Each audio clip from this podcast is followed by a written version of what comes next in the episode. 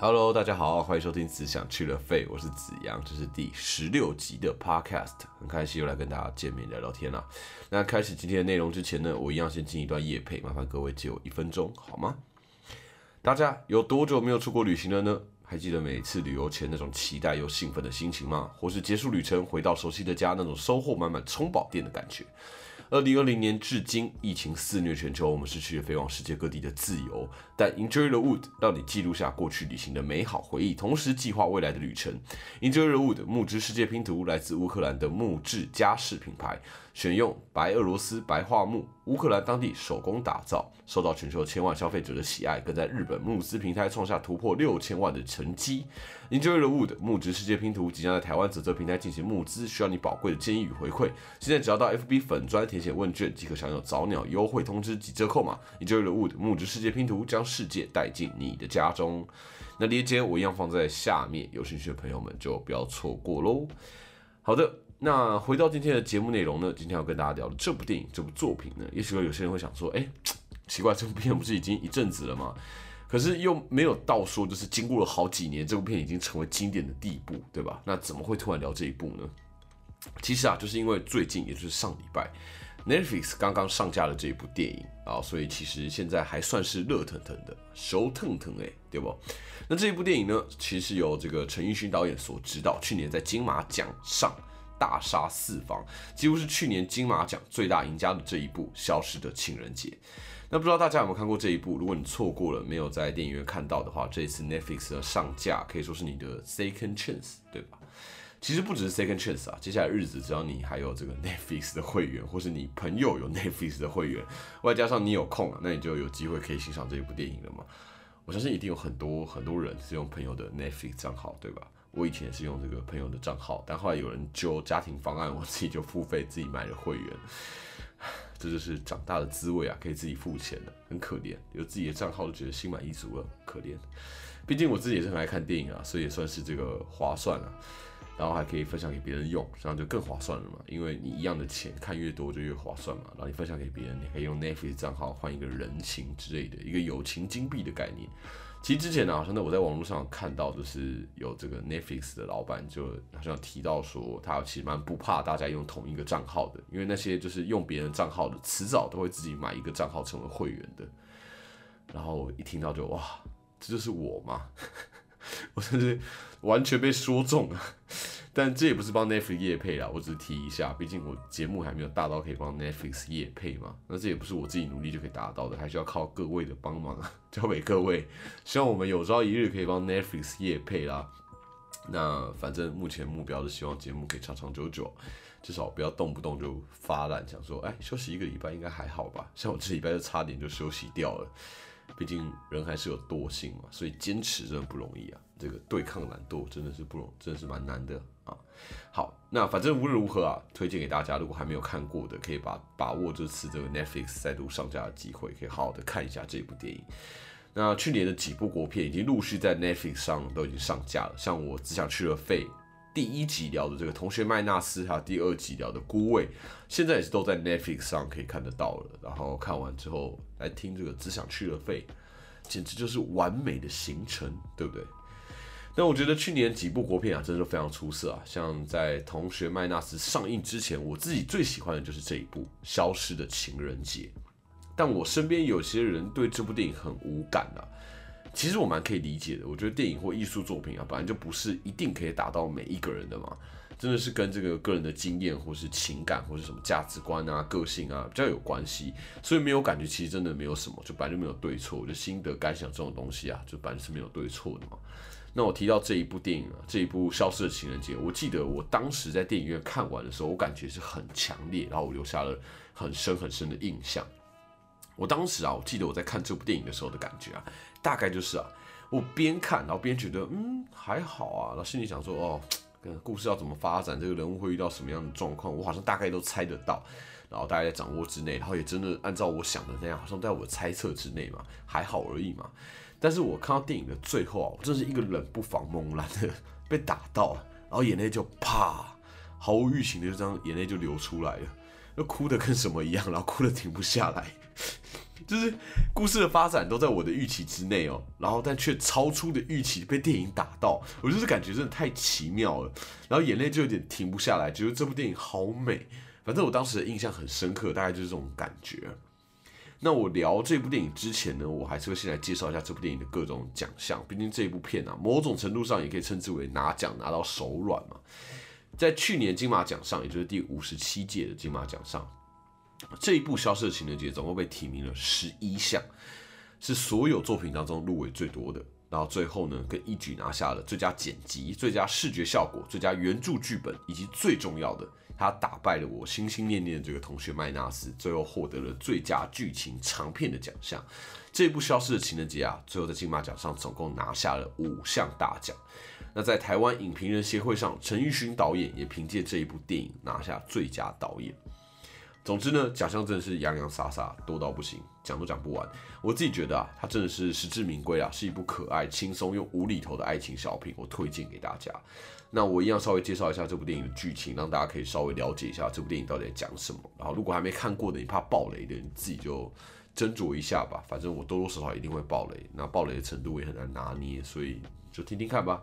那如果你已经看过了，你听听看剧情也算是一个复习吧，顺便回味一下这部电影。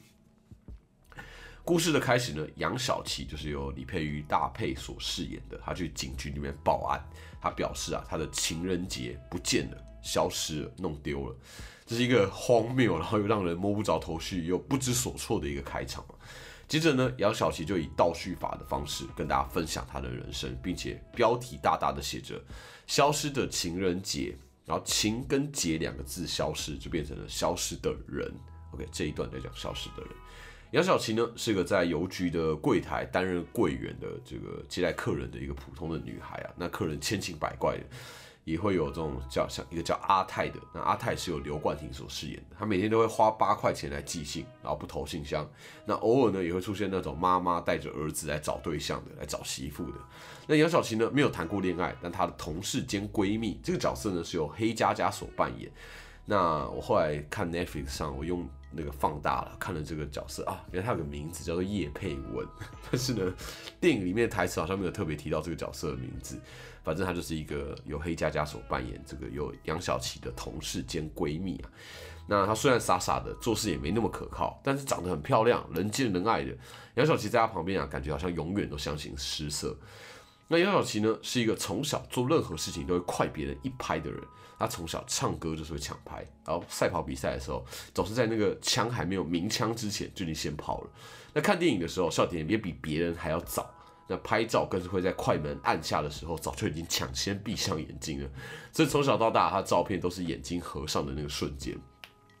那杨小琪呢？他平常的兴趣就是把邮局里面没有人认领的明信片带回家拍下来打卡，搞得像是自己拍的风景一样，好像是自己去过那个地方，然后 po 在 Facebook 上让别人羡慕。那也总是有一个叫做 Amy Chen 的一个脸书好友暗赞甚至回应。但杨小琪其实根本不知道这个 Amy 到底是谁。那后来才杨小琪才会发现，这个 Amy Chen 其实是他的老妈。那杨小琪呢，很常听一个叫做马赛克的主持人主持的广播节目，节目里面的内容啊，也总是像是他的心声一样，总是跟他不谋而合。马赛克好像总是可以讲到杨小琪的心坎里。那三十岁这一年呢，在七夕的前三天，他在公园里面遇到了这个教导舞蹈的刘文森。刘文森主动来搭讪，而且幽默又积极，从来没有谈过恋爱的杨小琪立刻就被吸引了。杨小琪呢，跟刘文森就相约在七夕的前一天晚上看电影。看完电影之后，气氛也不错。那刘文森呢，更向杨小琪倾吐他自己的过去，他在孤儿院里面长大，然后努力想要多赚一点钱帮助孤儿院。杨小琪于是就邀请刘文森参加市府举办的情侣默契大赛，想说，哎，如果赢得奖金的话，或许在金钱上可以有实质的帮助。杨小琪隔天就像往常一样，比闹钟还要早起，那兴高采烈的前往搭公车。公车搭着搭着搭着，突然他再度醒来在床上。这一次啊，他像是跳过了一天一样，他还没体验到情人节，他这一天就被跳过了，而且他还晒全身被晒得这个通红啊。那身上也穿着他本来打算穿去前情人节大默契大赛的衣服，而且他完全找不到刘文森。不管他怎么联络、怎么打电话，这个刘文森就像是完全消失了一样。那就在他困惑之际呢，在晚上他做了一个梦，他梦里面有一只老壁虎，把他过往遗失的东西、不见的东西一个一个归还给他，像是他小时候的奶嘴啊、小时候的布娃娃，或是他老师弄丢的橡皮擦。另外还有一个，他也想不起来是哪来的编号零三八的一个邮局的信箱钥匙。他还想到了那个他在高中的时候无故离家，从此就消失的爸爸。在困惑之余啊，他才惊醒啊，虽然是梦，但他却发现，在他人生里面，在记忆的深处，似乎有一些不该遗忘，但他却遗忘了东西。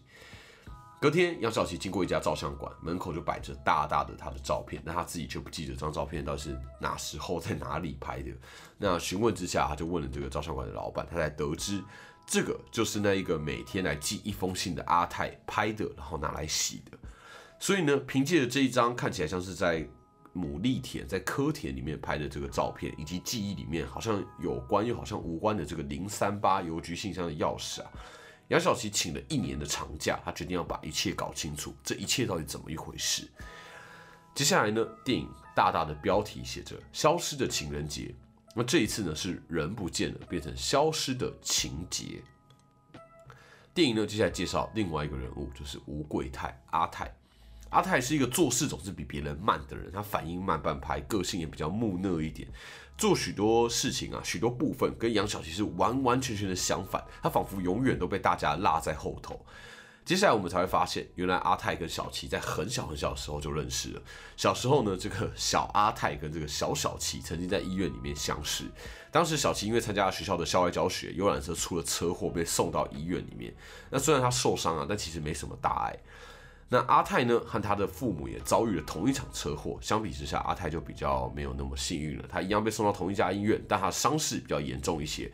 那阿泰的爸妈也都在这一场车祸里面丧命了。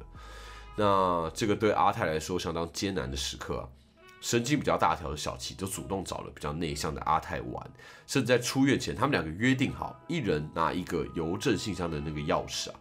两个人都把信箱或是明信片寄到同一个信箱里面，继续保持联络。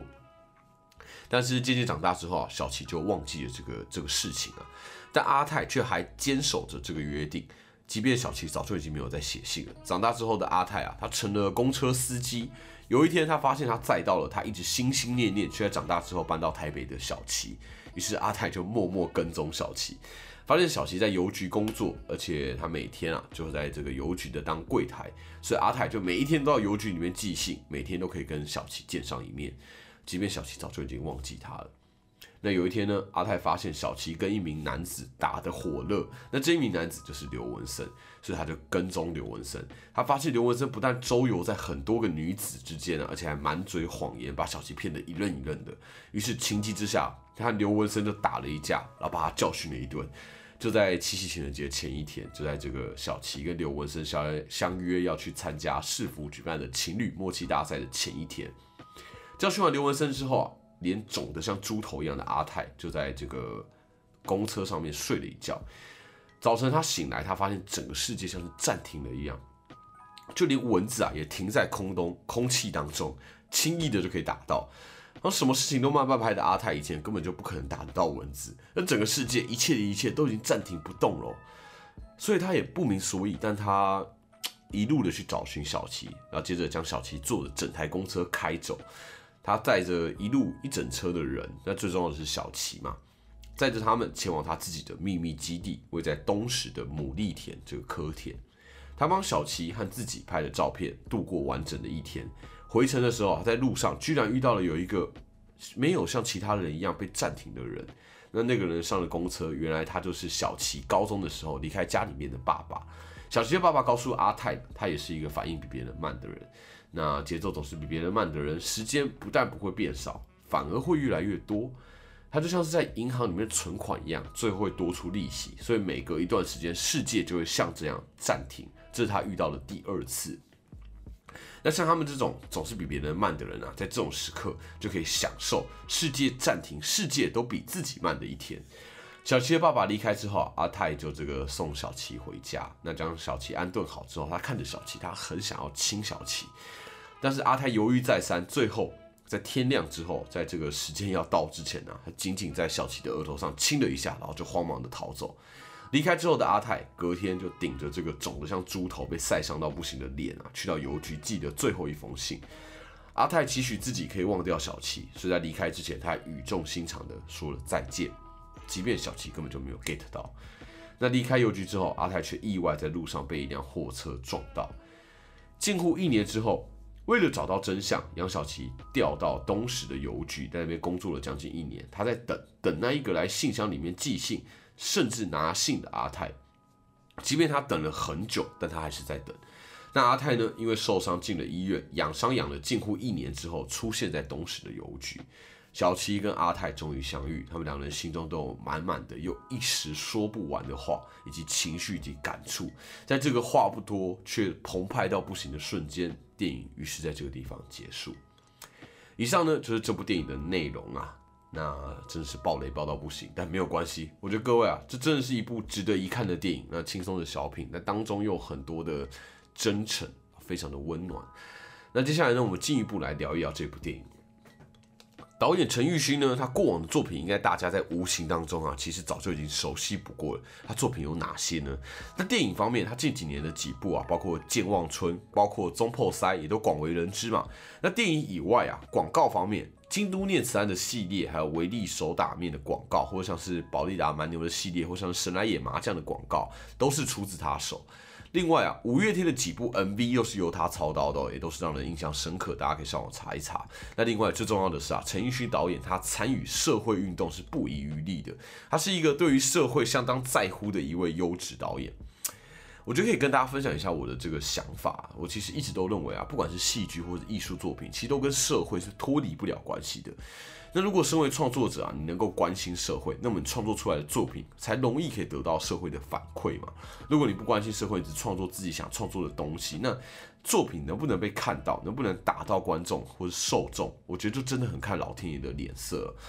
毕竟啊，你你如果不关心社会嘛，你不关心观众啊、群体啊，或关心他们正在面对这个议题或困难的话，那你的作品也很难让大众感受到这个共鸣嘛。那如此一来就很难，你就很容易会掉入这种曲高和寡的这个困境，可能总是会抱怨说啊，怎么大家都不懂我啊？为什么我的这么好的作品大家都不懂得欣赏啊？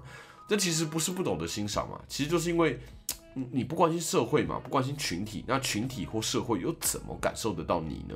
对吧？又或者你的创作能不能打到观众？这些真的有点像看运气了。所以这种关心社会的创作者啊，或许作品相较之下，是不是更容易可以引起共鸣的？那陈奕迅导演呢，在这部电影里面可以说是扮演了这个功不可没、不可或缺的这个角色。当然，我们都知道导演很重要嘛。那身为观众的我啊，在喜欢这一部片之余，同时我也很喜欢这部片里面太多太多的导演手法了。那同样的，陈奕迅导演是这部片的编剧，编剧的安排也真的是一绝啊。那编导的部分呢，包括他利用小齐听的这个广播节目，制造像是内心化的效果。我觉得这部分也是真的非常有趣。那另外啊，利用这个电台里面播放的歌，制造杨小琪跟刘文森两个人在小琪的想象世界里面对唱的一段，又像是如何描绘世界的暂停，以及世界暂停之后可能会遇到什么有趣的事情，包括你恶整一些讨厌的人啊，或者做一些无伤大雅的一些恶作剧啊什么的。那另外啊，电影里面衣柜里面的老壁虎那一段啊。不但奇幻，而且我觉得非常的有趣，也增加了这个故事它的更多想象空间。我我以前对于壁虎啊，我只觉得它就是呃会会吃蚊子嘛，会吃蟑螂，会吃什么害虫之类的。我觉得哦，壁虎算是一个不错的一个动物啊。但自从我看完这部片之后，我开始相信壁虎或许真的会收集一些我们什么掉落的东西吧，或是会帮我们整理。所以我瞬间对于壁虎真的多了一份很莫名其妙的一个情感。那那产生的这个情感，真是要多亏这一部电影的功劳啊！那这部电影啊，它不只是这些手段上、这些描绘的方式上很特别啊，我觉得它在叙述的方式上也非常有意思。它是一个不明所以的开场嘛，那它就会激起观众的一个好奇心，想要进一步去了解到底发生了什么事情，然后一步一步的掉到编导设定好的这个陷阱里面，进入到这个故事里面，享受这个奇幻的旅程。当然，故事里面也有很多让人有些。想不透的地方，或者会让人觉得，哎，会有会有会有其他想法的一些地方，像这种什么时间暂停的这个主题啊，我不知道哎。身为直男，像我脑中就忍不住会闪过一些啊，这就是 A 片的主题嘛。不要骂我，我自己也觉得这很龌龊，但我也没有办法，脑袋就是会闪过嘛。那虽然阿泰他也没有到那么夸张，但是他跟踪自己暗恋的对象，然后每天都去他上班的地方，远远的看着他，甚至偷偷绑架他一整天。我觉得变态程度也是有过之而无不及吧，对不对？那不过即便如此啊，我觉得刘冠廷饰演的阿泰却一点也不会让人感觉到有这样的这个威胁性啊。他不但不会让人觉得他很变态，还会在心中产生怜悯他的感觉。我觉得这是刘冠廷厉害的地方。他的实力大家也是早就已经有目共睹了嘛。不管是这个《花甲男孩转大人》里面他饰演的这个花明，或是《阳光普照》里面他饰演的菜头，或是《同学麦纳斯》里面他饰演的 Big Gay。刘冠廷饰演的每一个角色啊，都各有特色，而且各有魅力。他可以在这个阳光普照里面以菜头这个角色啊，让观众感受到他在举手投足之间都有十足的压迫、威胁，甚至紧张的感觉。也能够像这一部《消失的情人节》里面他饰演的阿泰，即便在这个感觉有点变态的角色里面啊，观众丝毫感觉不到他任何坏的念头，甚至会同情他，感受到他替他感到委屈。刘冠廷在这部片里面啊，甚至在许多片里面都表现得很出色，这我也不用多讲了。但我觉得啊，虽然他最近产量很多，也没有让人失望。我个人其实非常期待他在接下来几年能够演出一部让他极致发挥的一个作品，让他可以 能量大爆发。毕竟这一部《消失的情人节》，虽然他是男主角，但他的戏份也是让我有一种意犹未尽的感觉。好期待他就是有一部电影可以大展身手，我一定看爆。大概像是这种阳光普照里面，他饰演菜头的那个强度、那个能量，然后甚至更强，然后希望内容上可以更长、更完整。对，一个期待啊，一个莫名其妙的一个许愿，许一个跟我完全无关的愿望，不知道自己到底干嘛。好，那女主角呢？李佩瑜大佩，应该也有不少人对她相当熟悉，但是或许不是以演员的身份啊。他目前是以主持的作品比较多。二零一九年的时候，也就是这个《消失的情人节》，它在二零二零年上映的嘛，在上映的前一年，大佩才借由这个《水下三百米》这个节目，荣获金钟奖最佳生活风格节目主持人奖。那他虽然是主持跳到演戏啊，但是这一部《消失的情人节》，我觉得算是为他量身打造的。他角色整体的感觉非常符合搭配那种真诚、积极、做事又不怕难，然后有一点。大拉拉的个性，我觉得都跟杨小琪这个角色啊非常搭。那陈奕迅导演找他来演，我觉得也相当适合。因此，我觉得他是不是演戏本业出身，好像就没有那么重要了。如果角色非常符合这个人啊，那就不是他演的好不好的问题了。我觉得，而是他能不能真诚的把自己交给观众，交给导演。而在我看来啊，我觉得陈奕迅导演和大配都已经做到了，这点算是让人印印象非常深刻。那这种奇想类的电影啊，或是这种。奇幻的 idea 的这个主题啊，我自己非常喜欢。利用一个可能在现实生活当中不太可能碰到的状况，进而去引发一连串的故事。那这样的故事啊，精彩之处就在于那个如果就是那个原因嘛。消失的情人节，简单来说就是一部急惊风遇到慢郎中的这个故事嘛。那如果不是因为世界暂停，阿泰的世界没有暂停，或说如果不是因为这个突发奇想的 idea。或许阿泰跟小琪这辈子就会这样子错过，毕竟两个人的生活节奏差这么多嘛，生活当中相遇的机会又真是少之又少。即便阿泰都已经去跟踪小琪了，他们还是没有什么相遇的机会。那就是在这样的时间暂停，给了痴情的阿泰一次机会，让他能够好好的把握。否则以小琪的这个节奏，他根本不会有等阿泰的一刻。两个人就像一辈子注定要错过一样。另外啊，这部电影最让我印象深刻的就是最后。阿泰跟小琪在东石的邮局相见的那一幕，两个人的眼神都充满了千言万语啊。然后小琪已经哭了出来，然后阿泰只是举手举着豆花耍帅的一副就是很很不在意的样子，然后说等你下班之后讲一个故事给你听。然后接着他就想要耍帅。那种耍帅的笑容渐渐的 hold 不住，到转变成哭，然后哭的停不下来。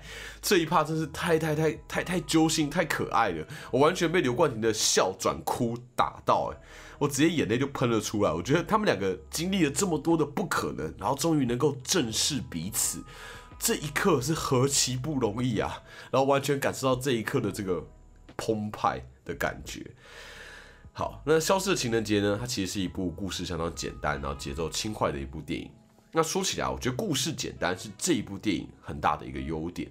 我觉得一部电影了解自己的定位，而且做好自己定位里面该做的事情，就已经是一件难能可贵的事哦。基本上，我觉得这跟这跟做人一样了。说这么大，但真是跟做人一样。有些时候，我觉得想做的事情太多了，但资源有限，你反而就会什么都做不好嘛。像电影的框架，以电影来说，以说故事的框架来说，所谓的资源有限，大概指就是电影的长度吧。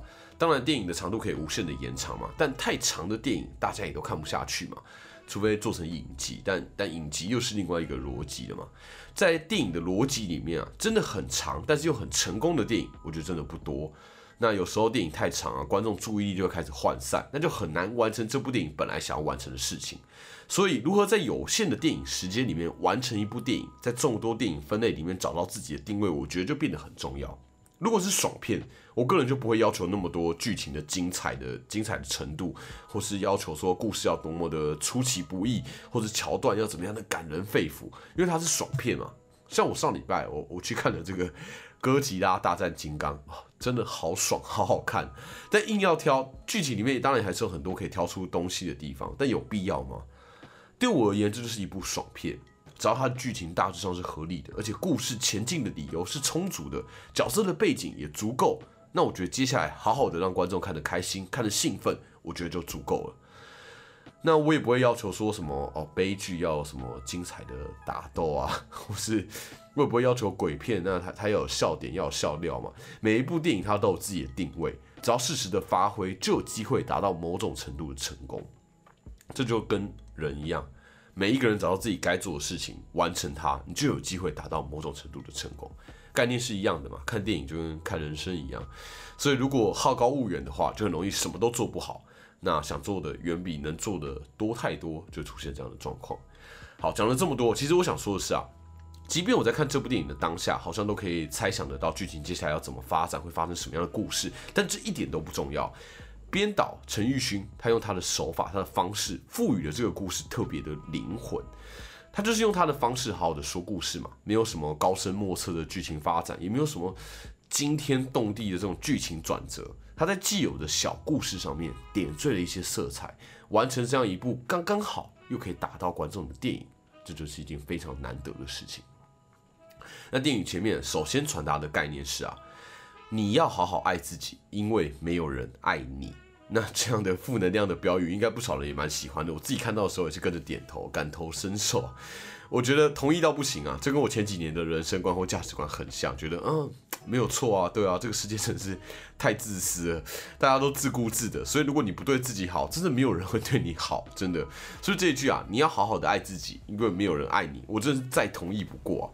但电影的最后面又跳出了同一句标语，但是改了一个字，变成。你要好好爱自己，因为有人爱着你。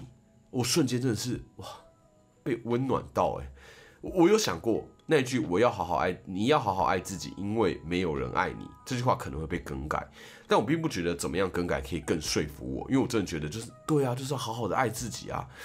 但我万万没有想到，电影改的是后面那一句，从“因为没有人爱你”变成是因为有人爱着你。其实随着电影的故事的发展呢，我们可以得知小琪他从一开始自己觉得自己没有人要，但却有一个傻到不行的阿泰，一直像个变态一样默默的跟着他，喜欢着他。小琪专注在自己的脚步上，忽略了生活中太多的小细节。或许你我也跟小琪一样，我们专注在每天的生活、工作、各种压力、各种事情上，让你喘不过气。你可能马不停蹄的在各种身份里面切换啊、穿梭啊，却很少停下来好好的感受这个世界。这部电影啊，它算是 literary 的停下来嘛，让小琪感受到了阿泰。那现实生活里面，你什么时候才要停下来呢？可能你觉得生活很累、很辛苦，总是让你感到很疲惫，又无法停下来。试试看，让自己停下来、慢下来。所谓的爱，不一定是爱情嘛。那。或许你该对自己好的原因，不是因为没有人爱你，而是你一直以来都忽略了，其实有人一直爱着你。那既然你一直被爱着，你也就别再伤害你自己了，好好的爱自己，对吧？虽然莫名的感觉到很温暖了，但身为观众，我觉得能够好好的感受、享受这一部电影，真的其实也算是再幸福不过的一件事情了。好的。那以上呢就是这一周的 podcast 内容，跟大家分享这一部我自己很喜欢的电影《消失的情人节》，希望你们喜欢。那如果喜欢这一集的内容啊，希望你能够推荐给你身边的朋友。我应该每一个礼拜都会更新，每个礼拜一的晚上十点，跟我一起来聊聊天吧。感谢收听，只想吃了肺，我是子阳，那我们就下次见喽，拜拜。